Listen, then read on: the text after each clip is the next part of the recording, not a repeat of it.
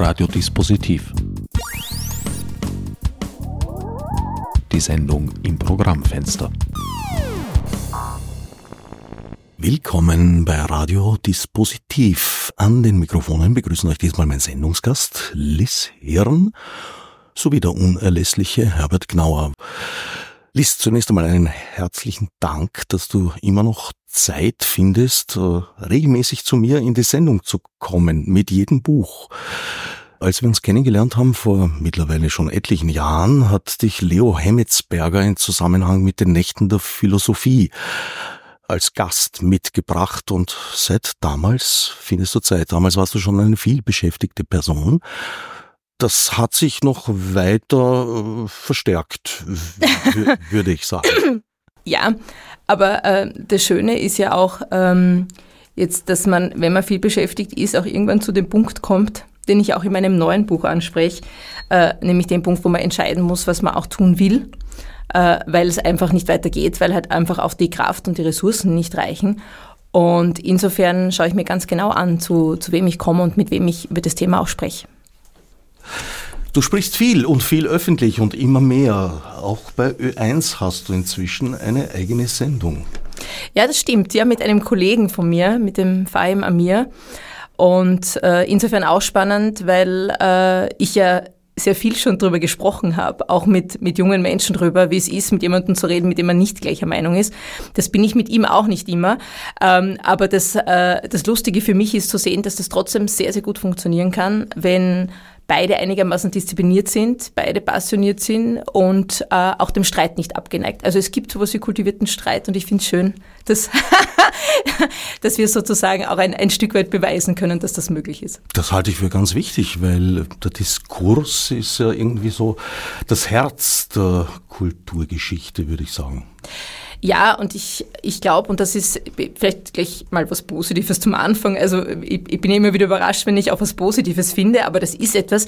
Ähm, ich habe schon den Eindruck, dass sich äh, jetzt wirklich viel, viel mehr Menschen darum bemühen. Also gerade auch in den Kulturgeisteswissenschaften wieder Wert auf diesen Diskurs zu legen und interdisziplinärer zu arbeiten, also zu schauen, was ist eine ungewöhnliche Allianz, ähm, wie können wir eine Problemstellung in die Öffentlichkeit äh, bringen, wie können wir die so disputieren, dass äh, möglichst viele mitreden können. Also da würde ich schon sagen, da gibt es eine positive Entwicklung in die Richtung. Ähm, allerdings, wie gesagt, gibt es halt auch noch andere Faktoren, die einwirken oder die das erschweren. Aber prinzipiell, glaube ich, ist schon sehr viel Motivation auch da. Da sprichst du jetzt von einer akademischen Szene. Wollen wir hoffen, dass das Vorreiter sind, weil ansonsten habe ich eher den Eindruck, dass ja entweder die Diskursfähigkeit abnimmt im Großen und Ganzen oder eine sehr geringe Diskursfähigkeit auch durch die digitalen Medien sichtbar geworden ist?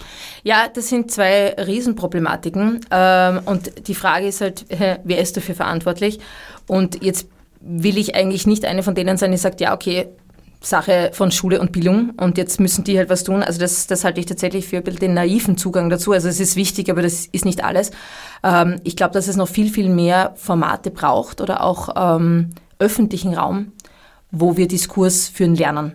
Äh, und ich glaube, eine der, der Fehlannahmen war diese Vorstellung von äh, man macht das mit eins, zwei, dreimal in einer Unterrichtsstunde durch, weil es auch etwas ist, was vorgelebt werden muss. Und jetzt muss ich dir leider zustimmen, wir haben nicht besonders gute Vorbilder, gerade auch nicht in der Politik. Also wir haben eigentlich nichts, was jetzt untermalen würde, dass eine ein normaler Diskurs unter Anführungszeichen heißt jetzt auf einem gewissen Niveau, äh, das ist, was, was Standard wäre. Also wir, wir haben, also wir bräuchten quasi wirklich diese, diese Avantgarde. Aber wie gesagt, die, die Motivation und durchaus motivierte Leute gibt es. Die Frage ist, können wir die irgendwie unterstützen?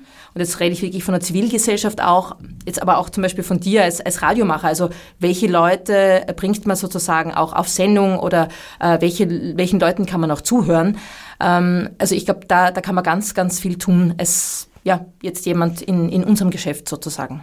Ja, es ist ein Hoffnungsgebiet, weil aus der Politik haben sich die Diskurse eigentlich weitestgehend verabschiedet. Äh, ja, oder wir sind ganz stark in einer emotionalen ähm, Politik drinnen. Ja, manche haben ja schon ein neues Wort dafür geprägt, Demokratie. Bin mir jetzt nicht ganz sicher, ob das jemals anders war. Also die, die jetzt muss ich mich korrigieren. Also ich glaube, dass die Emotionen wirklich im Moment zu viel ähm, Aufmerksamkeit bekommen, nämlich die persönlichen Befindlichkeiten, das ja. Ähm, aber dass man versucht hat, mit Emotionen zu mobilisieren, das ist jetzt irgendwie State of the Art. Also das haben wir ja seit der Antike, das wäre jetzt nicht das Problem.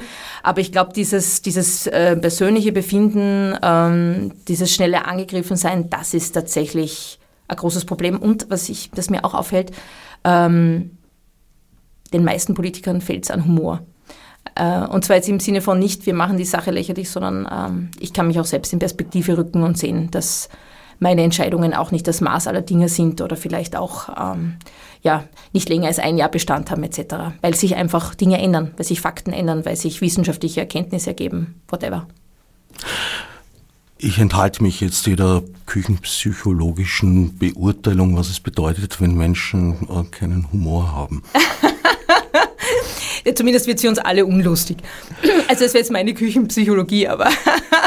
Was du jetzt gerade beschrieben hast, das, äh, na, das hat schon eine, eine, natürlich sehr alte Geschichte in der Menschheitsgeschichte, aber bei uns auch schon. Da gibt es einen Text von Josef Haslinger, den er Ende der 70er, Anfang der 80er geschrieben hat, heißt Politik der Gefühle und handelt genau dieses Thema, nämlich dass politische Diskurse verschwinden zugunsten von eigentlich Marketing marketingtechnischen Effekten äh, exemplifiziert am Beispiel der Waldheim-Ära. Ja.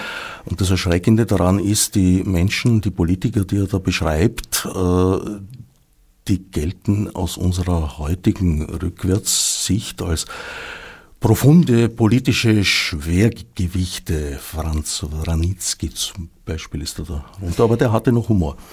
Ja, zumindest, zumindest teilweise. Aber das ist, da ist natürlich was dran. Vor allem diese Verklärung von den, von den alten Politikerfiguren ist natürlich auch zu hinterfragen. Und ich, ich denke auch, äh, dass das äh, kommen könnte oder kommen wird. Ähm, aber im Moment, glaube ich, im Vergleich zu dem, was in der Gegenwart passiert, ähm, ist man natürlich schnell dran zu sagen, ja, das war früher alles besser, ist natürlich ein Blödsinn. Äh, wir wissen einfach vieles nicht. Ähm, du hast vorher die sozialen Medien angesprochen. Äh, das hilft natürlich auch, äh, einer Emotionalisierung nochmal Vorschub zu leisten. Ja? Also wir haben halt einfach eine, ein anderes Setting, wie wir Informationen auch transportieren oder Botschaften transportieren. Das kann man natürlich nicht vergleichen mit etwas aus den 90er Jahren beispielsweise. Ja? Also insofern ähm, spielt uns da auch ein Stück weit die, die Technik entgegen, einen rationalen Diskurs zu führen. Aber jetzt muss ich auch sagen, Diskurse sind nie nur rational. Die Frage ist also, welche Emotionen man auch zulässt und ob man sie, und das finde ich wichtiger, ob man sie auch ein Stück weit kontrollieren kann. Ja, also ich habe auch schon das Setting gehabt, dass ich äh, in äh, Diskursen bin, auch übrigens ähm, mit akademischem Publikum, so ist es nämlich nicht. Äh, und dann wird plötzlich ein persönliches Problem so stark, dass dann einfach gesagt wird, ja, es ist jetzt egal, ob das jetzt so erwünscht ist oder nicht, aber ich muss jetzt meine Gefühle ausdrücken. Also und sowas hätte es jetzt vor 10, 15 Jahren so in akademischen Kontexten auch nicht gegeben. Ähm, find, und ich bin da hin und her gerissen zwischen, äh, es ist schön, äh, dass man so dieses Bekenntnis hat zu sich. Auf der anderen Seite wird ständig die sachliche Diskussion erschwert natürlich dadurch, dadurch, dass man sich auch persönlich so, so reinsteigern und auch emotionalisieren lässt.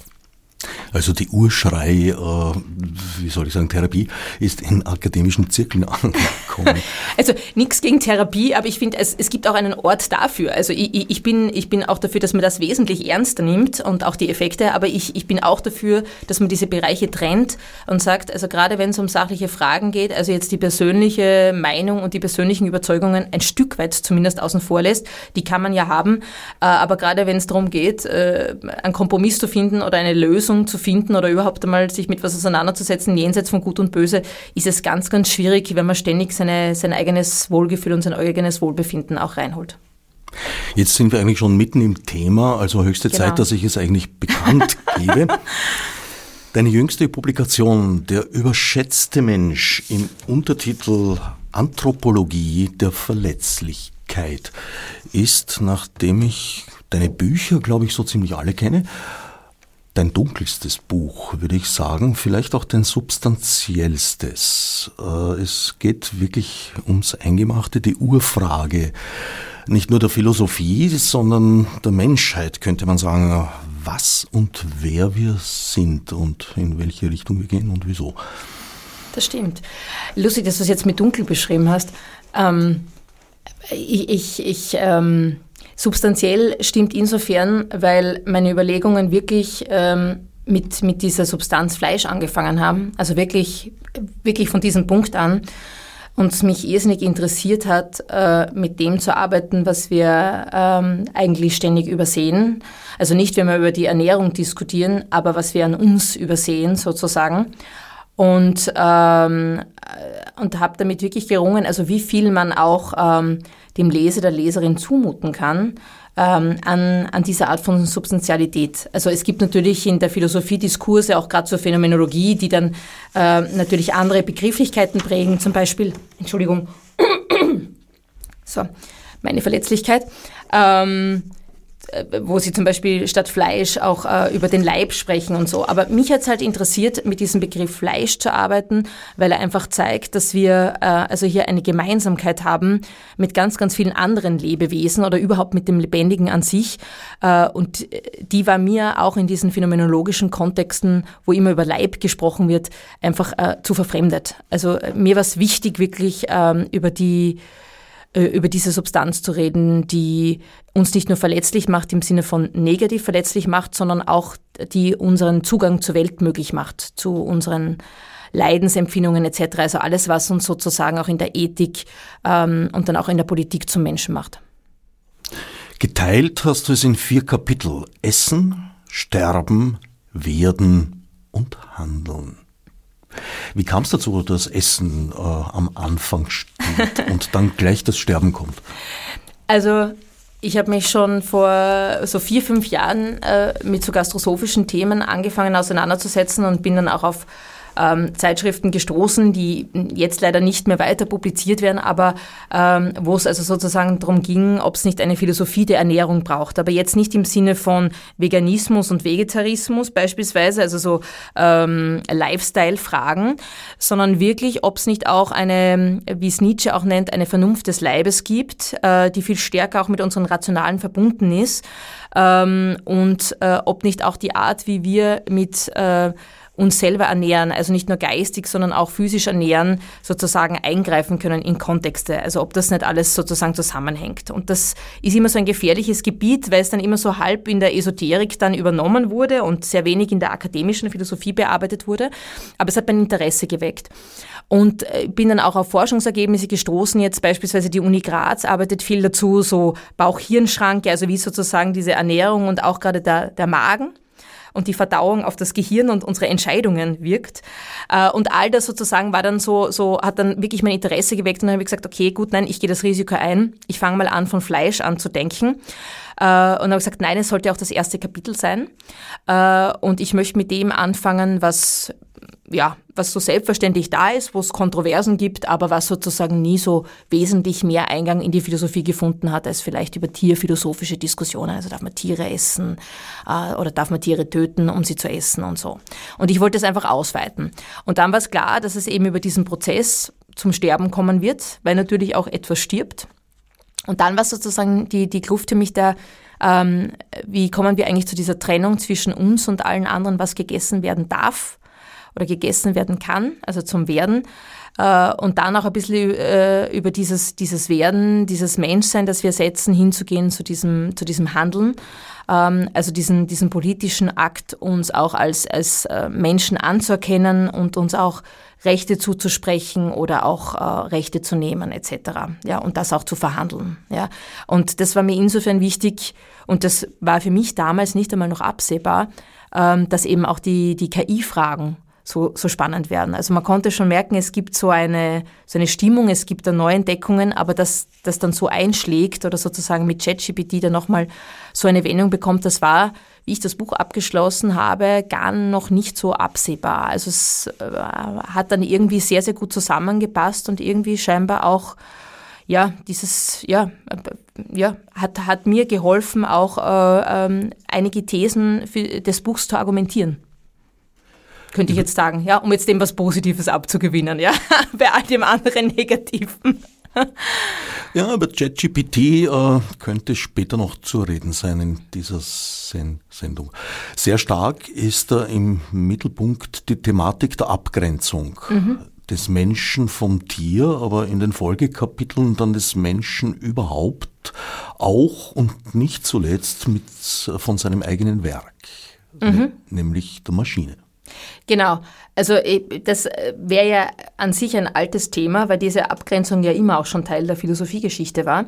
Ähm, aber was ich spannend fand, auch in der Literatur, und ich habe mich wirklich sehr stark auch mit der bestehenden Literatur, nicht nur in der Anthropologie, weil die ist eine relativ ähm, ja, äh, kurze Wissenschaft im Sinne von, die gibt es noch nicht so lange als Disziplin, ähm, aber auch davor auseinandergesetzt. Äh, und die Stimmen kommen auch vor und ich, ich arbeite sie wirklich auch raus, weil ich wichtig finde, zu zeigen mit den Quellen, wie sich auch Gedanken entwickeln oder was sozusagen die Basis ist für einen Gedanken oder für eine These. Äh, und ähm, da ist schon auffällig, dass das Tier häufig im Singular behandelt wird. Also wir reden immer von dem Tier und haben dann natürlich ganz spezifische Bilder im Kopf. Ähm, aber äh, mal zu schauen, was, was fällt eigentlich alles da rein und von was grenzen wir an, macht es dann natürlich unendlich komplexer. Und diesen Punkt fand ich extrem spannend für die ökologischen Diskussionen, die wir führen. Es ist ein Unterschied, ob ich bei Tier auch ähm, Insekten mitdenke, Moskitos äh, mitdenke oder die Kuschel- oder die Nutztiere und dann die Frage stelle, esse ich oder nicht, sondern äh, da geht es auch ein bisschen drum, wen will ich äh, sozusagen schützen, für wen sorge ich sozusagen auch mit meinem Verhalten mit. Und da gehen wir einfach oft sehr doppelmoralisch vor. Ja? Äh, also es ist äh, schwer zu argumentieren, warum wir gewisse Raub- und Wildtiere schützen sollen. Sobald sie unser Freizeitverhalten im, im Wald untergraben, äh, sind sie schon kurz vor dem Abschuss sozusagen. Auf der anderen Seite haben wir ähm, sehr, sehr ähm, große Toleranz, was jetzt Kuscheltiere anbelangt oder was wir als Kuscheltiere definieren. Das gilt für Spinnen, Ratten, Tauben, nicht. Ja? Also wir, wir unterscheiden da sehr stark. Also mal das rauszuarbeiten äh, und dann auch rauszuarbeiten, inwiefern sich Tier und Mensch auch in dieser Beurteilung vom moralischen Verhalten unterscheiden. Also im Sinne von töten und gegessen werden können. Das war für mich so mal der erste wesentliche Aspekt. Äh, und der zweite ist natürlich dann die Maschine. Äh, also interessanter Part, äh, der auf der einen, auf der einen Seite immer diese utopischen äh, Visionen hervorgerufen hat, wie sie kann uns befreien von den Lasten des Notwendigen. Also wir müssen als lebendige Wesen ständig für unseren Unterhalt sorgen und äh, mühsame Arbeit verrichten. Also, also diese aristotelische Vision, die befreien uns. Und dann diese dystopischen Visionen natürlich, was ist, wenn die uns dann regieren und übernehmen etc. Ja. Wobei ähm, da natürlich auch ganz, ganz lustige Ansätze dann zu finden sind, nicht nur, wenn es um Sci-Fi-Literatur geht, ja, ähm, aber wo manche auch wirklich berechtigt die Frage stellen, ja, wer weiß, vielleicht entscheiden die sogar besser. Ähm, im Sinne von ähm, rational einmal auf jeden Fall, äh, aber vielleicht insofern besser, als dass sie ähm, vielleicht gewisse gewisses Handeln wieder besseres Wissen äh, einfach unmöglich machen oder, oder regulieren können etc. Also ich gehe jetzt nicht mit diesen Theoretikerinnen mit, aber ich fand spannend zu sagen, dass diese Maschine vielleicht ja auch äh, ja, utopische Möglichkeiten hätte, die wir gar nicht gar nicht sehen oder gar nicht in Betracht ziehen, weil wir automatisch auch unser Misstrauen, das wir gegeneinander gegenüber haben, äh, den Maschinen unterlegen. Ja. Also ich wäre jetzt nicht so zuversichtlich, ich hätte eher das Problem, dass ich mir denke, die Maschinen werden dann äh, sozusagen von Menschen gegen andere Menschen eingesetzt. Ja. Aber es gibt, wie gesagt, andere Positionen und das auch rauszuarbeiten, so diese prometheische Scham, die wir haben gegenüber den Erfindungen, die plötzlich besser sind als wir, weil sie gemacht sind, ähm, dafür, sind, dafür sind sie ja gemacht. Äh, eigentlich ja, ja. Also ich, ich hätte auch gesehen, also ich, ich glaube auch, dass da, der Günther Anders ähm, mittlerweile, mm, ja, vielleicht, man könnte schon sagen, Unrecht gehabt hat. Ich glaube nicht, dass wir uns sehr schämen davor. Ähm, es ist vielleicht eher der, der Umgang mit den Maschinen sehr schamlos. Das ist vielleicht eher das, was, was das Aufregende dran ist oder das Neue. Ich weiß nicht. Also schämen, ich weiß nicht, ob Scham der richtige Ausdruck ist. Aber irgendwo äh, stehen wir ihnen natürlich auch wieder hilflos äh, gegenüber. Das ist sehr interessant, weil wir haben eine ganze Menge Werkzeuge geschaffen, die für uns unverzichtbar geworden sind, sehr genau. schnell. Elektrizität oder auch vorher das, das Rad. Ja, das Rad setzt mich in die Lage, dass ich große Distanzen auf einmal äh, ja. sehr schnell überwinden kann, was ich ohne es nicht konnte. Und genauso setzt mich der Computer in die Lage, sehr, sehr große Datenmengen Datenmengen zu verarbeiten, zu sortieren, äh, zu filtern und damit herumzujonglieren. Das ist ein ungeheuer interessanter Bereich, in dem sowohl Utopie als auch Dystopie genau. liegen und das liegt sehr oft sehr nah beieinander oder ineinander sogar.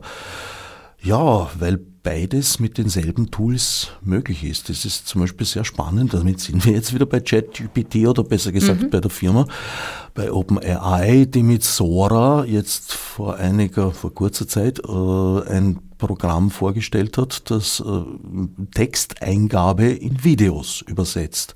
Und das in einer Qualität, wo das schon schwer zu unterscheiden ist vielleicht noch zu unterscheiden ist momentan, aber das würde ich als ein Entwicklungsstadium betrachten. Und das löst einen großen Teil unserer Realitätswahrnehmung auf, letztlich.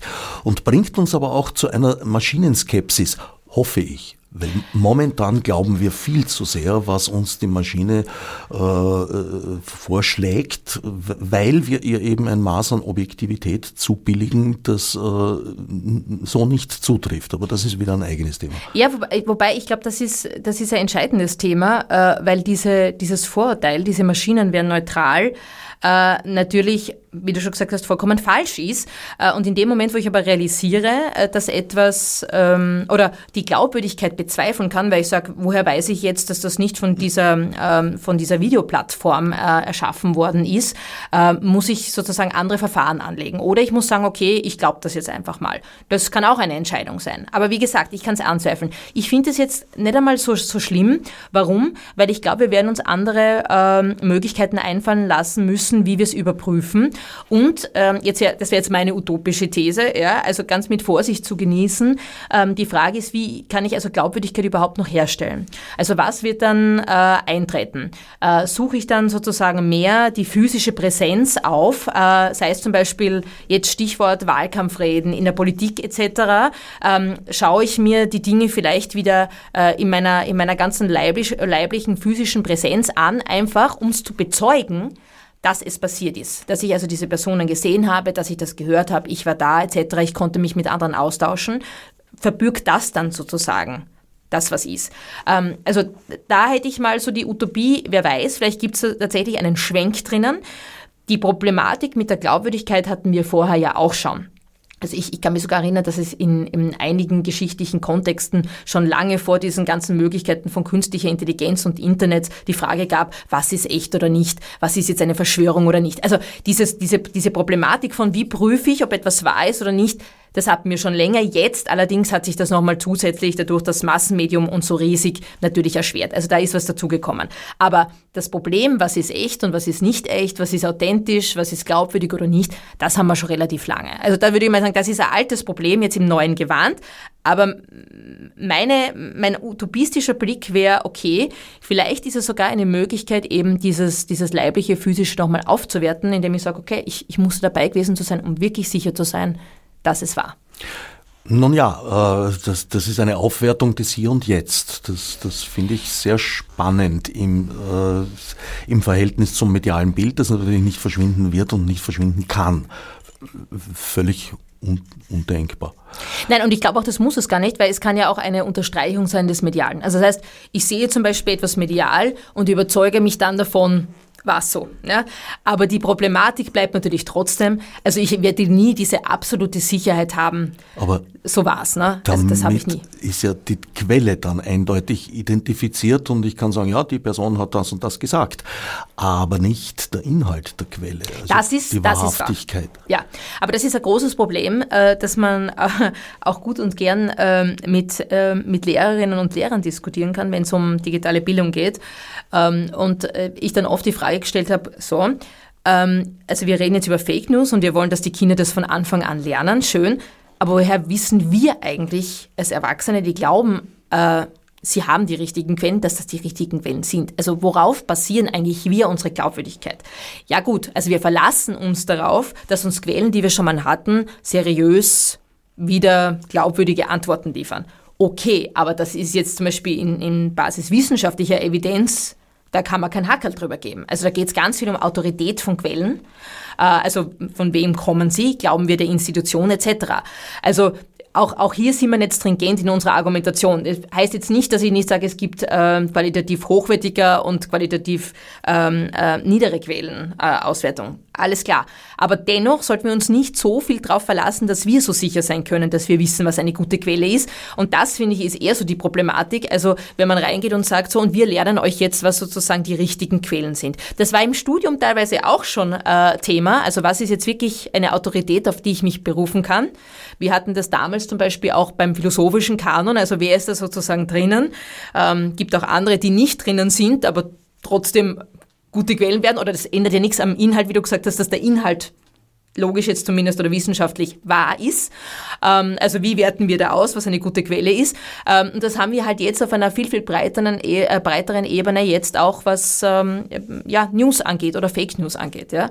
Aber ich finde, das sind so ganz, ganz schwierige Felder, wo ich finde, wo wir sehr salopp sagen, ja, ja, wir müssen es den anderen beibringen, also in dem Fall jetzt den Jüngeren, aber ich bin mir nicht so sicher, ob wir genau wissen, was eine wirklich fundierte gute Quelle wäre. Sehr schwer. Nein, das ist ja auch kein Urteil, das jetzt äh, einmal gefällt wird und für Ewigkeiten gilt, sondern ein Urteil, genau. das laufend überprüft werden muss. Du sagst es. Das heißt, es muss eine ständige Revision geben und das macht es natürlich auch nicht einfacher, äh, weil das heißt, es fügt natürlich nochmal ein großes Maß an Komplexität dazu äh, und in einem Schulsystem, das sehr stark auch darauf beruht, dass man mal auch Sachen hat, auf die man äh, ein Fundament bauen kann, ist es natürlich eine zusätzliche Herausforderung. Also es ist, es ist tatsächlich keine einfache Situation für Lehrer und Lehrerinnen. Aber ich, ich fürchte, also das, das muss man so rausstreichen, ja. Dass Quellen sich auch ändern können oder die Glaubwürdigkeit von Quellen. Der Utopie, dass da jetzt eine Hinterfragung der Objektivität stattfindet, was ich ja sehr begrüßen würde, läuft allerdings zuwider die real stattfindende Dystopie. Das sind zum Beispiel äh, alle mit unschöner Regelmäßigkeit wiederkehrenden äh, Versuche, Predictive Crime zu implementieren, mhm. was ja bei uns nur Versuche sind in anderen Ländern, zum Beispiel in Amerika, aber auch teilweise schon in Polen, glaube ich, äh, ist AI entscheidend, wer ein Urhaft kommt oder bleibt mhm. oder auch, auch nicht. Da wird wieder eine Objektivität sehr wohl zugebilligt. Und es gibt auch die Studien, das war ein Thema im, pardon, im Zusammenhang mit dem berühmten AMS-Algorithmus. Ja, das sollen ja nur Vorschläge sein. Es gibt Studien dazu, dass äh, diese Vorschläge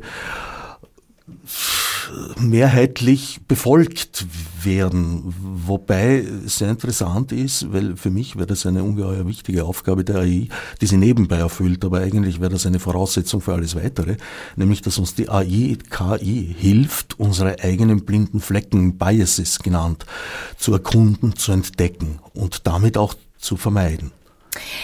Ich finde das Beispiel jetzt von, von, ähm, von der Crime Prevention äh, perfekt passend ähm, für die Problematik, nämlich auch, warum ich immer ein bisschen so allergisch darauf reagiere, wenn, wenn ähm, KI so in Einzel genannt wird, weil natürlich auch die Qualität von den, einzigen, äh, von den einzelnen Applikationen sehr schwankt.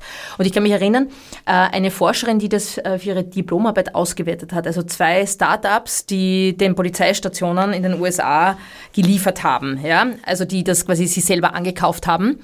Ähm, und die hat diese Apps ausgewertet äh, oder besser gesagt sich genau angeschaut, was die eigentlich tun. Und ich fand interessant, was du jetzt gesagt hast mit dem, mit dem Punkt äh, von Vorurteilen und Vorschlägen. Da ist der Schlag drinnen und ich finde das ganz wesentlich. Also da gibt es einen gewissen ähm, gewalttätigen Zug zu etwas hin. So ist es nicht. Also dieser Vorschlag macht etwas. Das ist nicht einfach nur so neutral hingesagt, sondern es ist schon eine Empfehlung mit einem Nudging-Effekt ja, in diese Richtung. Und wie gesagt, das Spannende daran ist, dass diese Apps zum Beispiel, die dort angekauft wurden, diesen zwei exemplarisch äh, ausgewählten Polizeistationen, ähm, äh, also äh, Crime Prevention auf der folgenden Basis durchgeführt haben, also Kreise zu bilden äh, und verstärkt anzuzeigen, wo sich äh, Verbrechen abspielen könnte. Und das war basiert auf ähm, eine Tankstelle, ein leeres Industriegebäude und ein Supermarkt. Und dann wurde die Frage gestellt, also auch von ihr, nachdem sie die Auswertungen gesehen hat, auch in den Studien gesehen hat, es waren nicht mehr oder weniger Verhaftungen, es ist eigentlich gleich geblieben. Weiß das nicht eigentlich jeder Polizist, jede Polizistin auch, dass das einer der Orte ist, wo es interessant ist, der genau in diesem Distrikt ist? Und die Antwort war ja. und dann war die Frage zurück, also was ist eigentlich jetzt der Vorteil davon, dass Sie das jetzt haben mit einer ein bisschen stärkeren, also Sie haben un, also unvollständige Daten, teilweise von Personen bekommen, die noch nicht einmal verurteilt wurden, die eingeflossen sind. Ähm, dann äh, teilweise war es so, dass neben der Unvollständigkeit eben äh, auch ausgeblendet wurde, dass es ja Polizisten, Polizistinnen gibt, die das Gebiet kennen. Und drittens wurde etwas ganz wesentlich anderes ausgeschlossen, nämlich dass sich die Menschen anpassen an diese App. Also dass man einfach entsch äh, sich entschließen könnte, man macht sein Verbrechen nicht mehr dort, sondern man geht einfach woanders hin. Also die, die KI oder diese KI in dieser App ist nicht sozusagen schlauer geworden, sondern sie hat sich trotzdem auf diese Orte konzentriert und also ausgeblendet, dass sich Menschen anders entscheiden können. Und die Frage, okay, ähm, die Auswertungen auch von den Unis haben ergeben, das steht sich nicht dafür, warum habt ihr es quasi genommen, war, naja, wir müssen ja schauen, dass wir innovativ sind und wer weiß, vielleicht verbessert sich's ja nochmal. Ja? Also was ich damit sagen will, ist also die, die, die Vorstellung auch, was diese, diese KI und diese Apps leisten können, schlägt sich ganz oft mit dem, was sie wirklich leisten können und sie zieht etwas ab, nämlich, dass die Polizisten, Polizistinnen dieses Wissen ohnehin schon haben ohnehin schon anwenden und es wesentlich besser auch äh, auf, auf, auf ihre Alltagssituation anpassen können. Eben weil sie empathisch sind, weil sie das Gebiet kennen, weil sie mit den Leuten sprechen können, etc. Ja? Ähm, und äh, deshalb äh, glaube ich, also bei all den, den Wunsch auch nach Verbesserung und nach Erleichterung, den ich total zu Recht mit, mit KI-Applikationen verbinde. Ja? Also ich denke auch, dass in vielen Bereichen wirklich helfen werden, was effizienter zu machen, ist wirklich auch die Frage zu stellen, wo ist es nur reine Innovation oder um innovativ zu scheinen und wo ist es wirklich so, dass es einen Nutzen bringt, Menschen sozusagen nochmal ermächtigt oder nochmal ähm, die Wirksamkeit verstärkt. Also in dem Fall konnte man eindeutig sagen, nein, das tut sie nicht. Und zwar auch wissenschaftlich belegbar sagen, nein, das tut sie nicht, sondern sie verstärkt Vorteile äh, und sie, sie äh, nimmt nicht zur Kenntnis, dass Menschen wesentlich kreativer sein können, was jetzt auch Verbrechen oder Verbrechensbekämpfung angeht. Ja, vor allem äh, warte ich seit vielen Jahren vergebens darauf, dass etwas begriffen wird, was eigentlich auf der Hand liegt, nämlich dass mit statistischen Methoden, und das sind letztlich statistische Methoden, niemals eine verlässliche Prognose für den Einzelfall möglich ist. Also das, das ist einfach ein mathematisches Prinzip, geht nicht. Wir wissen im großen Überblick dann Bescheid, aber wir können nicht sagen, das Individuum A wird sich so verhalten. Wir können sagen, das hat eine gewisse Wahrscheinlichkeit oder Unwahrscheinlichkeit. Ja. Aber daraus jetzt Konsequenzen für das einzelne Individuum zu ziehen und das zum Beispiel äh, prophylaktisch wegzusperren, besonders zu beobachten oder was auch immer, da ist eine breite Palette möglich. Genau. Das lässt sich durch nichts rechtfertigen. Ja, und wir haben noch eine andere Problematik. Ähm, und jetzt komme ich zum Titel auch des Buches zurück äh, mit dieser Überschätzung.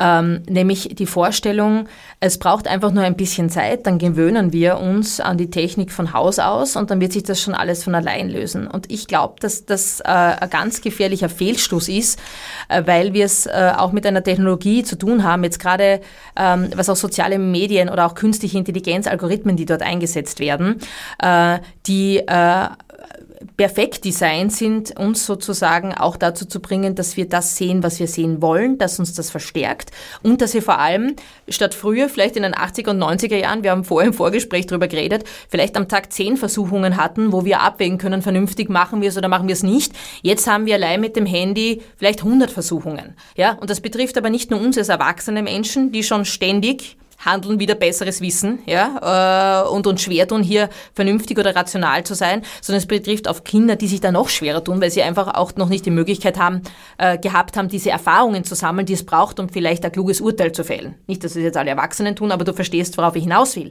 Das heißt, wir erwarten eigentlich etwas Unmögliches. Ja? Also wirklich einer, einer, einer äh, super konstruierten, psychologisch höchst ähm, ausdefinierten äh, Anwendung sozusagen entgegenzustehen. Und ich glaube, das ist eine Überschätzung Übersetzung, äh, die wir angehen müssen. Also zu sagen, nein, da braucht es äh, gewisses Maß an Regularien, einfach um damit verantwortungsvoll umgehen zu können oder zumindest äh, äh, nicht, nicht äh, vollkommen ähm, äh, reinzukippen, jetzt im Sinne von entweder Sucht oder Schulden etc., wie auch immer. Ja? Also da also Möglichkeiten zu schaffen, auch ähm, äh, den, den Unternehmen zu sagen, äh, es gibt schon Kriterien, wie das angewendet werden kann. Also es ist nicht nur Wild West sozusagen ähm, und hier, hier kann man Zonen abstecken und abgrasen, sondern es gibt auch hier Regularien, um sozusagen die zu schützen, die sich auch schwerer tun. Also ich, ich bezweifle da, dass wir so selbstwirksam sind, um es jetzt mal mit der modernen Psychologie zu sagen, ähm, dass wir hier selber äh, das mit, mit Vernunft regeln können. Also da, da glaube ich, ich, da, da tun wir uns schwer. Also ich, ich bringe es jetzt runter, weil es, das klingt dann immer so, als ob man selber so weise wäre, ist es nicht. Aber ich habe zum Beispiel für mich beschlossen, dass ich gewisse Applikationen äh, nicht installiere. Ähm, einfach aus dem Grund nicht, weil ich glaube, äh, ich handle das so viel besser wie andere, sondern eben genau aus dem Grund, dass ich mir denke, auch ich kann da reinfallen und ich wähle mir wirklich genau aus, auch in dem, in dem Modus, äh, ähm, was, was will ich sehen oder was nicht oder wo denke ich, das ist ein Suchtfaktor, das fange ich mir gar nicht erst an. Also was ich damit sagen will, ich glaube, wenn man auch die Daten sieht, die Auswertungen aus den psychologischen Studien sieht, kann man sich nicht sicher sein oder sollte man nicht davon ausgehen, dass wir uns daran gewöhnen und dann einfach von Haus aus einen, einen rationalen Umgang damit pflegen können oder einen, einen verantwortungsvollen Umgang von Haus aus irgendwann einmal nach zehn Jahren damit haben. Tatsächlich, naja, jetzt habe ich zwei Möglichkeiten. Ah, ich bleibe noch ein bisschen bei ChatGPT. Äh, sehr interessant, äh, weil du vorher gesagt hast, äh, ja, das ist eigentlich alles bestärkend und affirmativ, was da stattfindet. Das ist bei ChatGPT auch der Fall. Ich nehme das als Reaktion auf das, was dem Microsoft-Bot da vor ein paar Jahren zugestoßen ist. Für alle, die sich nicht so richtig daran erinnern können. Microsoft hat einen Chatbot ans Netz gebracht, der binnen kürzester Zeit, also ich glaube, das waren auch da 40 Stunden oder sowas, zum Hardcore-Nazi mutiert ist, weil er entsprechend gefüttert wurde. Seit damals laufen die Diskussionen, ob das Zufall war oder ob das gesteuert war. Wie auch immer, das hat man bei ChatGPT vermieden. ChatGPT wird dir nicht entgegentreten. Wenn du eine andere Meinung hast und sagst, das ist ein Blödsinn, was du da sagst, mit ChatGPT 180 Grad schwenken und teilweise auch zu halluzinieren beginnen. Also tatsächlich dann äh, Artikel anführen, die es gar nicht gibt oder was völlig anderes drinnen steht. Man versucht, äh, glaube ich, auch im Moment zu erforschen das Nutzerverhalten. Also meines Wissens, das äh, Datentraining an sich ist abgeschlossen. Mhm. Auch eine Sicherheitsfrage. Beim mhm. Microsoft Bot war es offen und darin liegt auch eine Gefahr, weil es dann auch äh, ja, positiv und negativ beeinflusst mhm. werden kann. Aber ich glaube, man erforscht sehr stark das Nutzerverhalten. Man kann es wunderbar als Werkzeug einsetzen. Also ich äh, übersetze momentan viel aus dem Tschechischen. Ich habe ein, ein Buch über mährische Orgeln, in dem mich viel mhm. interessiert. Und äh, man muss ihm jedes Mal dazu sagen, dass du es bitteschön möglichst wörtlich haben möchtest und äh, ins Deutsche aus dem Tschechischen. Das muss vor jedem äh, Post stehen. Ich habe ihn mal gefragt, ob er sich das nicht bitte für den einen Abend jetzt merken kann. Und die Antwort war klar, nein, das kann ich nicht. Also radikale Ehrlichkeit, in, zumindest ja, in diesem Punkt. Ja. Nein, aber ich, ich glaube ja auch, dieser, dieser spielerische Umgang damit äh, ist ja etwas, was uns eigentlich gar nicht äh, schrecken müsste. Ich, ich glaube, äh, was uns mehr schreckt ist, oder was, was vielleicht auch ähm, berechtigterweise, möchte ich jetzt sagen, zugrunde liegt, ist das Misstrauen, äh, wie denn das auch eingesetzt wird. Also wer geht mit den Daten um, äh, wie wurden überhaupt welche Daten eingespeist, wurde jemand entlohnt und vor allem, man darf nicht vergessen, es ist ja auch ein großes Geschäft dahinter, ja, zumindest zumindest für Einzelne. Also das macht es natürlich äh, vielen suspekt und meiner Meinung nach auch zu Recht.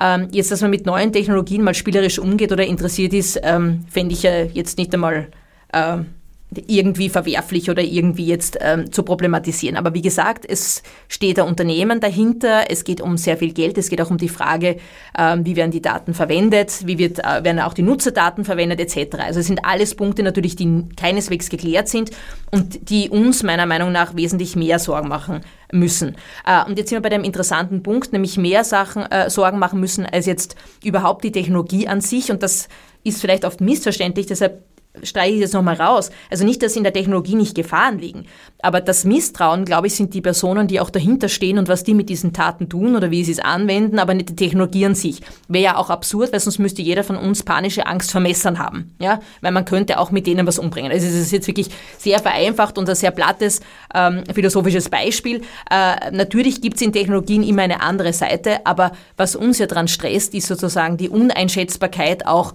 der Menschen dahinter, der Systeme dahinter, wie es verwertet wird, wer davon profitiert etc was damit gemacht werden kann, äh, wie mir das man vielleicht in der, in, in der Zukunft auch zum Verhängnis werden kann, dass es Daten von mir gibt etc. Also das, finde ich, ist der Faktor, was da ist und was bei ChatGPT schon ein riesiges Problem ist, ist, dass die moralische Integrität von Anfang an nicht da war, weil wenn ich einfach ohne Wissen äh, auf sämtliche Daten äh, toter äh, wie auch Lebender zugreife, ähm, natürlich ohne sie zu fragen, weil das wäre ja ein ewiger Prozess, ähm, dann muss ich halt damit rechnen, dass das natürlich Folgen hat. Ja, also das, das finde ich jetzt auch nicht außergewöhnlich. Ja, ich weiß schon, man nutzt Strukturen und, aber also ich, sagen wir mal so, also ähm, das halte ich für moralisch äh, schon mal schon mal für vom problematischen Zugang. Jetzt äh, von der technischen Seite her oder von der Entwicklungsseite natürlich verständlich, weil man muss natürlich eine gewisse ja, eine gewisse Fülle an Daten wahrscheinlich zur Verfügung haben. Ähm, für mich ist dann eher interessant, und das, das würde ich ja eher dich fragen, weil du da der Experte bist, wie du die Situation siehst mit dem, wenn äh, keine weiteren Daten so äh, eingespeist werden oder man vorsichtig ist, da weiter zu füttern und sicher das System dann mit dem auch künstlich generierten ja dann auch wieder selber speist. Also ob das dann wirklich zu Weiterentwicklungen führen kann oder ob man irgendwann sozusagen eher eine verblödete, ähm, also verblödet unter Anführungszeichen, aber eine ständig auf sich selbst nur referierende ähm, ein, ein, ja, KI-Programm hat. Da würde ich sagen, gibt es mehrere Aspekte. Äh, wenn sich die Daten nicht verändern, hat das auf jeden Fall zur Folge, dass der Datenstand veraltet. Mhm. Also wenn du dir vorstellst, der AMS-Algorithmus, um das Beispiel wieder aufzugreifen, von dem keiner so genau weiß, irgendwie läuft er, aber man weiß nicht genau. Ja, man weiß es nicht, ja. Mhm, genau, aber siehst du eh das Misstrauen, ja, man weiß es nicht. Ja? Aber in jedem Fall verwendet er Daten, die vor Covid waren. Und mhm. ich glaube, der Arbeitsmarkt hat sich durch Covid doch ein bisschen verändert. Und das ist natürlich in allen Bereichen der Fall. Also mhm. wenn das Lernen tatsächlich abgeschlossen wird, dann hat man die Garantie, dass innerhalb kürzester Zeit äh, naja, die, die Verbindung zur Realität nicht mehr besteht und sich auflöst. Mhm. Ja, also das, das, das wird das bestätigen. Also wir, wir sind sozusagen nicht am neuesten Stand und das Lernen müsste ständig sein. Ne? Also wir Können wir auch nicht sein. Und es ist auch sehr, sehr schwierig tatsächlich, wenn man Fehler in den Trainingsdaten zum Beispiel bemerkt. Da gibt es dieses berühmte Beispiel, das Rania Vasia gerne bringt. Ich weiß nicht, was bei Google oder was bei Facebook ist ja auch letztlich völlig egal. Es ging um Bilderkennung und da hat sich herausgestellt, dass äh, schwarze Menschen als Gorillas klassifiziert wurden. Mhm. Ja, stimmt, ja. ja das war jetzt in den Trainingsdaten mhm. so drin und äh, auch nicht so ohne weiteres rauszukriegen, weil das ist nicht ein Ladel, wo man sagt, oh, pardon, da nehme ich jetzt den Inhalt raus und lege was anderes rein oder mhm. gar nichts. Äh, sondern das, das hat Konsequenzen und ist wirklich schwierig. Und der Ausweg, ha, der Pseudo-Ausweg, den man gefunden hat, war nicht das Problem zu beheben, sondern äh, aus dem Katalog den Begriff Gorilla zu streichen, damit das einfach nicht mehr erscheinen kann im Hintergrund, aber noch immer vorhanden ist. Mhm. Wenn du mhm. jetzt vorstellst, dass diese Software verkauft wird und zum Beispiel einem autonom gesteuerten Fahrzeug eingebaut wird, das dann bei der Beurteilung äh, lieber die Oma äh, überfahren oder den Gorilla, äh, natürlich äh, eine völlig falsche Klassifikation und damit auch völlig falsche Entscheidungsgrundlagen äh, hat. Ja. Ganz abgesehen davon, dass es überhaupt, zumindest was die neuronalen Netze betrifft, Blackboxes sind, wo du nicht nachvollziehen kannst, warum die Entscheidung überhaupt zu, zustande gekommen ist. Aber das ist wieder ein anderes jetzt, Thema. Ja, ja. zu weit. Gehen wir vielleicht zurück zur Utopie, nämlich, dass eine Infragestellung des Objektivitätsbegriffs stattfindet. Das würde ich als Utopie utopisch positiv besetzen jetzt mal. Auf den ersten Blick bringt natürlich Probleme mit sich, weil es führt uns in ein Leben in der Ambiguität. Wir wissen nicht genau, wer was wann wo wie. Das gab sicher Zeitalter, die damit äh, besser umgehen konnten. Alle, die religiös äh, zentriert waren zum Beispiel. Also im, im, Mittelalter hat man ja gedacht, das jüngste Gericht steht kurz bevor. Und wenn ich es nicht mehr, mehr erlebe, auf alle Fälle meine Kinder oder spätestens die Enkel, ist dann doch nicht so eingetreten. Die Apokalypsen kommen nie so, wie wir es uns vorstellen und vor allem nie, nie rechtzeitig. Ja? Also das ist... Ähm, ich weiß, es, es klingt jetzt sehr zynisch, ja, aber äh, also Apokalyptiker hatten wir schon öfter äh, in der Menschheitsgeschichte und äh, ich habe dann auch deshalb im, im Buch äh, wirklich dem äh, ein Stück weit äh, auch, auch Teile gewidmet äh, und ein bisschen darauf verwiesen, dass wir es ja eigentlich mit einer Anthropolypse zu tun haben, ja, also im Sinne von, es geht darum, um die Vernichtung der Menschheit oder äh, quasi das in Aussicht gestellte Ende, äh, weil also wenn es ums Artensterben oder das Ende überhaupt des Planeten geht, gehen wir ja relativ salopp damit um, muss ich sagen. Also Also das Artensterben gibt es schon lange, wir wissen davon, aber es ist jetzt nicht so, dass wir so interessiert sind. Also das ist jetzt zynisch formuliert. Einige von uns ja, natürlich. Aber ich meine, so als, als Gesamtpaket zu sagen, wir nehmen da jetzt Rücksicht drauf oder wir ändern jetzt unseren Lebensstil Verband, weil wir sehen, da gibt es Artensterben, das hätte ich jetzt noch nicht bemerkt. Ja? Also zumindest auch nicht auf politischer Ebene in diesem großen Stil. Also es geht uns schon um, um uns als Spezies oder diese Bedrohung äh, für unsere Spezies, die da im Mittelpunkt steht. Und zwar wirklich seit, seit Anbegriff an. Also es geht wirklich um, um diese, diese Möglichkeit auch der Auslöschung der Menschheit. Und auch da sind wir jetzt nicht die Ersten, muss ich sagen. Es gab diese Diskussionen in den 60er, 70er, 80er Jahren auch rund um äh, Erfindung der Atombombe etc. und Philosophen wie, wie äh, Jaspers davor und dann Günther Anders, die ganz stark darauf hingewiesen haben, dass eben genau diese Erfindung äh, wirklich ähm, ähm, eine Markierung in der Menschheitsgeschichte ist, weil diese, diese völlige Auslöschung schon nochmal ein anderer, ähm, andere, also die Selbstauslöschung vor allem ein ganz anderer ähm, ähm, ja, Schwerpunkt ist, als jetzt äh, Kometen, Asteroiden oder sonstige Naturkatastrophen, sondern quasi etwas, was wir als Menschheit selber herbeiführen können. Also das ist sozusagen die Außergewöhnlichkeit drinnen und damit ist wirklich eine Zäsur und damit müssen wir auch anders Verantwortung äh, übernehmen als Spezies. Das kann man sagen, ob uns das gelungen ist. Also ich lasse die Beurteilung jetzt einmal den, den Hörern und Hörerinnen offen. Ähm, aber was ich damit sagen will, ist also diese Vorstellung von, es gibt diese technische Erfindung und die stellt uns dann vor eine große Herausforderung. Da gibt es dieses Wettaufrüsten, um sich auch in einem Gegengewicht zu halten sozusagen oder in Schach zu halten. Das ist jetzt auch nichts Neues, aber ja, äh, KI und auch alles, was jetzt militärtechnologisch da möglich werden wird, wirft ähnliche Fragen auf und wir sehen auch, es hat eine ähnliche Dynamik mit, wir können jetzt nicht mehr aufhören, weil sonst macht China weiter und alle versuchen auch da irgendwie ähm, sich zu arrangieren. Die Großmächte versuchen auch äh, quasi äh, am neuesten Stand zu sein. Das erinnert schon sehr an, äh, an auch die, die Diskussion rund um die Atombombe im vergangenen Jahrhundert. Ja, nur äh, diese Ambiguität hat äh, jetzt nicht nur in großen Zusammenhängen ihre Folgen, sondern auch im, im, im Alltagsleben. Also ja, das stimmt, aber da würde ich auch aufpassen, äh, in welchen äh, in welchem ähm, Lebensraum wir uns befinden. Also äh, gibt schon auch andere Gesellschaften jetzt ähm, rein, äh, die, die noch äh, viel stärker religiöse Tendenzen äh, haben, wo die Familie noch eine größere Rolle spielt. Jetzt, äh, das möchte ich jetzt bitte nicht rosenrot malen oder so, überhaupt nicht. Ähm, aber ich glaube, wir dürfen uns nicht täuschen lassen. Also äh, ich, ich stimme dir vollkommen zu, in westlichen Kontexten ist es definitiver Faktor und auch mm, bei vielen Staaten, auch im asiatischen Raum, die sich sehr stark westlich und kapitalistisch orientieren. Ich würde das nicht auf die auf den ganzen Erdball irgendwie äh, projiziert wissen wollen. Aber du hast recht, da ist die Frage von Ambiguität eine große.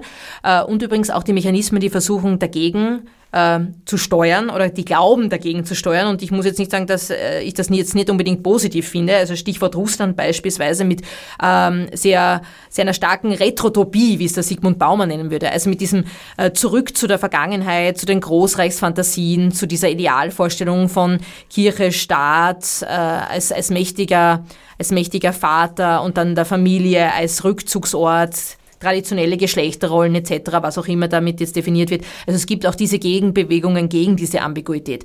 Was ich spannend finde, ist, warum wir ähm, im Westen, und das wäre jetzt vielleicht wieder ein utopischer Ausblick, nicht eigentlich auch das als äh, unsere große Stärke verkaufen äh, können, nämlich im Sinne von, also wir schaffen es, äh, großes Maß an Freiheit zu ermöglichen, nicht nur was jetzt Geschlechterrollen angeht, sondern auch an äh, Möglichkeiten des Zusammenlebens, an Möglichkeiten, seinen eigenen Lebensstil zu entfalten, nicht den unökologischen, sondern überhaupt, wie wir zusammenleben wollen, jetzt in welchen Familienverhältnissen etc. Medizinische Versorgung wäre auf einem sehr guten Niveau, vor allem jetzt global gesehen. Also warum wir sozusagen nicht diese Vielfalt als eine Stärke verkaufen können und sagen können, wir sind in Systemen, wo wir es schaffen, diese Vielfalt zuzulassen, ohne zu zerfallen, sondern wo gerade diese Vielfalt auch zeigt, wie stark wir sind, weil wir eben diese Unterschiede auch zulassen können. Also wir müssen nicht auf Einheit setzen und auf Konformität, sondern wir können quasi zeigen, es ist diese Vielfalt möglich und trotzdem funktioniert eine Demokratie etc. Ich weiß, im Moment schwächeln wir darin,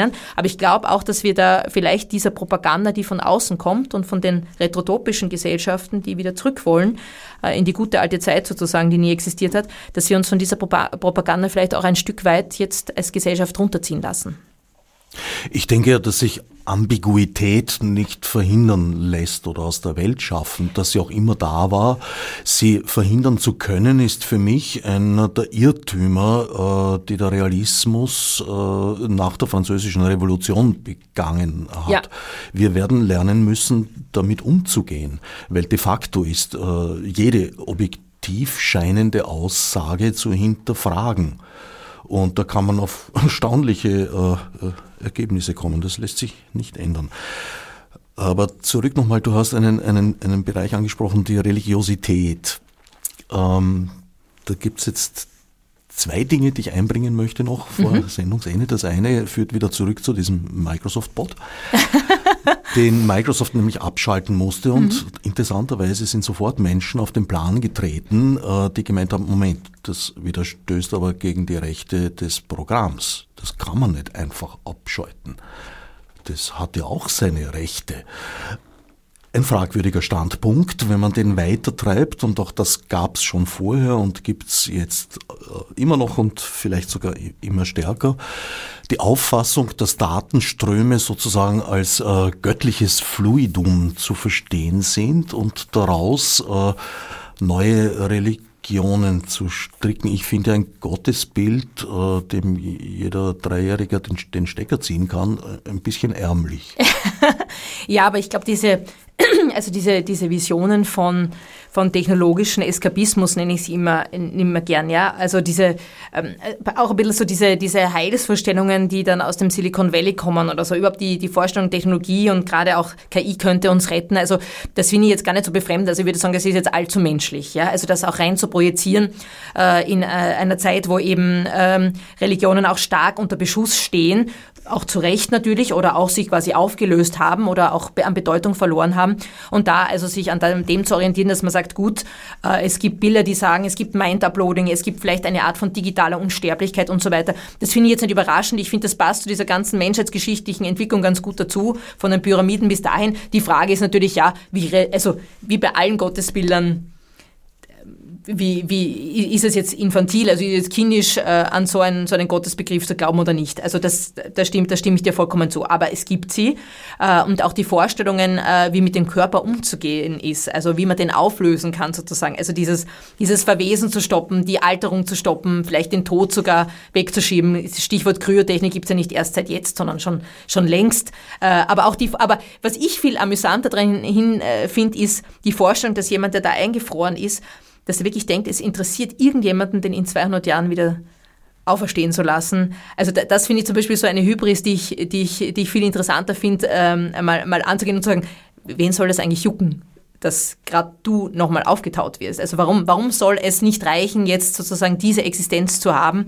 Äh, und äh, warum, warum soll das noch weitergehen? Oder warum soll es für einige weitergehen und für alle anderen nicht? Es ist ja auch ein sehr elitäres Projekt und eine sehr elitäre und sehr kostspielige äh, Vorstellung, dieses Überleben so zu sichern. Aber es hat, wenn ich jetzt genau äh, drüber nachdenke, sehr viel gemein auch mit äh, ägyptischen Pharaonen, die sich einbalsamieren lassen und auf diese Auferstehung hoffen, wie einige Reiche, die sich sozusagen auch einfrieren lassen können und hoffen, ja, aber dass es einem, dieses Weiterleben gibt. In einem Jenseits, also in, in die Realität nach vor allem irgendwie 100 Jahren Pause wieder einzusteigen, äh, stelle ich mir als tödlich vor. Nein, ich, ich, ich glaube, das ist auch, auch, auch relativ fürchterlich. Aber ich, ich glaube, es geht gar nicht, also ich glaube, wir beide finden es relativ absurd, aber dennoch wird viel Geld und sehr viel Hirnschmalz reingesteckt und ich glaube, das zeigt auch, dass es da eine Sehnsucht Sehnsucht gibt ähm, oder, oder, oder diese, diese Vorstellung gibt, es, äh, was wäre, wenn und, und, und äh, diese Hoffnung gibt, man könnte, könnte ewig weiter existieren, aber dass es natürlich zu hinterfragen ist auf jeden Fall. Und zu den Datenströmen ist spannend, ähm, also auch zu dem Programm hat es Rechte. Ähm, da habe ich ein großes Problem damit, weil äh, genauso wenig wie unsterbliche Proble äh, also jetzt Politik brauchen. Also jemand, der sich für Gerechtes und Ungerechtes einsetzt, ähm, äh, ist es auch äh, jetzt bei äh, Rechten, wie darf man weiter, also darf man weiter Energie beziehen oder nicht. Also die, die quasi Politik bedürfen und einer Gesetzgebung bedürfen etc., um sich zu schützen, um ihre Verletzlichkeit ähm, quasi zu schützen, das sind eben die, die Sterblichen, also alles, was lebt, was sozusagen den Handlungen anderer ausgesetzt ist etc. Und das sind eben nicht unsere Maschinen, sondern das sind andere Lebewesen, Tiere, alles Lebendige sozusagen. Aber ich gebe dir recht, es ist natürlich äh, in, eigentlich logisch und folgerichtig aus der Menschheitsgeschichte, dass diese Vergöttlichung eintritt, die ja eigentlich eine Vermenschlichung ist. Genau. Weil grundsätzlich schuf der Mensch den Gott nach seinem Ebenbild, würde ich sagen. Genau, da mhm. gibt es ja auch schon sehr, sehr, wirklich sehr empfehlenswerte kleine Fragmentstellen noch aus der Antike, die schon darauf hinweisen, dass auch die, die Kühe sich ihre Götter mit Hörnern vorstellen würden und äh, Menschen natürlicherweise Anthropomorphismus betreiben und sich natürlich die, die Götter nach ihrem Bild gestalten und nach ihren Sünden und nach ihren Verfehlungen und auch nach dem, was sie reizvoll und lustvoll empfinden. Es wird jedenfalls äh, weiter so gehen, dass äh, die Dinge mehr und mehr in Frage gestellt werden. Es lösen sich sehr viele Rahmenbedingungen auf und, und Böden, auf denen wir jahrhundertelang sicher zu stehen glaubten, was sich als Chimäre erweist. Wir treten in ein Zeitalter der großen Veruns oder wir befinden uns bereits in einem Zeitalter der großen Verunsicherung. Ja, aber auch äh, jetzt, ohne das jetzt äh, äh, relativieren zu wollen, was du sagst, ähm, auch das ist jetzt nichts Neues. Äh, ich glaube, die Frage ist, auf welchen Böden wir wieder zu stehen kommen und äh, welche, welche Dinge wir sozusagen als, als wesentlich setzen und jetzt wirklich wesentlich mit dem Wesen drinnen. Äh, in dem Sinne auch, dass wir sehr wohl Dinge haben, ähm, auf die wir zurückgreifen können, beispielsweise auf unsere biologische Verankerung, ähm, auf unsere äh, biologische Disposition, wie wir sozusagen auch als lebendige Wesen in der Welt sind. Ähm, wir sind äh, Wesen, die nicht irgendwo anders existieren können, zumindest nicht ohne technische Hilfe. Wir sind auf Dinge angewiesen, die funktionieren. Äh, wir haben Voraussetzungen, die können wir auch Stück weit messen oder die wissen wir. Und vor allem, wir sind auch, jetzt, jetzt uns mit Aristoteles zu unterstreichen, politische Wesen, also staatenbildende Wesen, die sich in großen Gruppen organisieren. Das wäre jetzt auch meine positive Meldung zum Schluss, nämlich, dass wir sozusagen nicht nur äh, als Setzung sagen, wir sind jetzt politische Wesen oder wir wollen äh, unseren Staat gestalten, sondern wir sind auch Wesen, die äh, einander bedürfen und sozusagen das auch schaffen können. Also in unserer Anlage her. Also das wäre jetzt mein Optimismus zum Schluss für den ich dir danke. Liz Hirn, der überschätzte Mensch, erschienen bei Schollnei. Nicht alles, was wir heute besprochen haben, kommt in dem Buch tatsächlich äh, per se vor, aber alles, was wir heute besprochen haben, geht von den Gedanken aus. Ich danke Liz Hirn für diesen Input und für den Besuch im Studio. Danke dir für die Einladung